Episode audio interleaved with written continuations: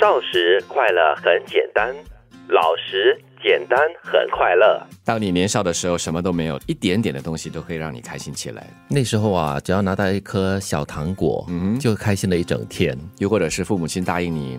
带你到楼下的游乐场去玩一玩，也是很开心的一件事情。因为你当时什么都没有，每一样小东西对你来说都是一样新的增加的东西。但是随着我们长大，东西越来越多的时候，我们就把很多事情当做理所当然的。因为你越来越大之后，你东西多了，你也开始要失去嘛。嗯，哇哇，这么惨？呃，请解释一下，这个这个我一直转不过来。就是说，你你开始积累了很多东西，你有了这些东西之后，比如说钱财，对你开始工作了，你开始薪水越来越高了，然后你就。开始发现，哎，你其实越来越舍不得一些东西。对，再不然的话，我们就开始比较、攀比，对吗？别人有的，我为什么好像没有？其实你已经有了，只是可能不比他的新，不比他的贵，不比他的大。嗯，所以你的快乐就变得很复杂了。对，因为你要求的很多啊，因为人都会有欲望了。那个欲望是无止无尽的话呢，那你就快乐就很难来了。而且我觉得现实面来讲的话呢，很多你到一定的年纪的时候拥有的东西，都是你经历过，可能很努力之后才得到的。所以。可以理解，你到那个阶段，你很怕失去这件事情。对，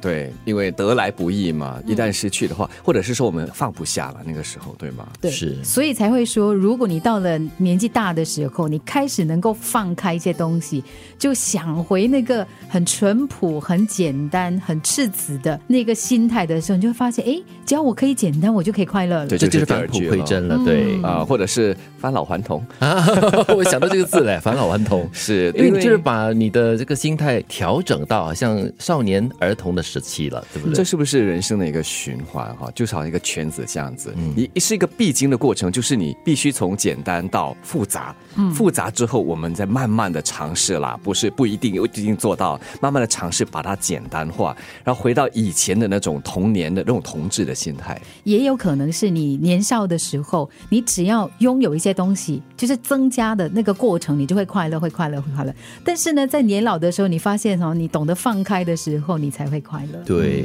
不禁让我又联想到，呃，像梁文福老师。他的词曲创作，他在年少的时候初期的那些新谣歌曲，他的词哈，哇，那个词是非常的华丽，很深奥。我也很多时候是通过唱他的那些新谣歌曲，学到了很多的华文词，就是启发了很多领悟了，也是。很多时候当时唱，即使是现在唱都唱不懂他在写些什么。但是你看他现在的一些后期的一些作品，是非常生活化，但是却是深入浅出的。对，就带着很多生活中很简单的一些哲理，然后你唱着唱着，哎，你就会领。物的一些东西了，所以，我们到一定的年纪的时候呢，你大概懂得你需要什么，你不需要什么，所以你能够让自己的生活。简化之后呢，你就会发现那个才是你真正的快乐。所以简单呢，就是很快乐的一个全员了。嗯，你要求的东西越来越少嘛，而且你懂得，哎，就是刚才如金云所说的，就是你懂得放开的东西越来越多，然后你得到了一些你真正需要的东西的时候，哎，你就会觉得很快乐了。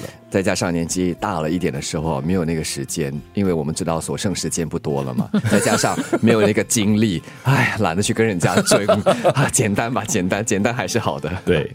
少时快乐很简单，老时简单很快乐。